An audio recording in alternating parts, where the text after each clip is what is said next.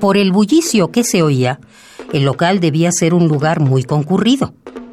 Tal vez la letrina central de la ciudad. La luz era pésima.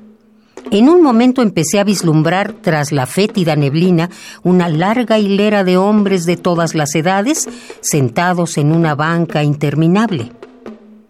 Unos cuantos leían el periódico. Todos hablaban y discutían. El pudor colectivo era inexistente. Se oían carcajadas al mismo tiempo que ruidos de vientre.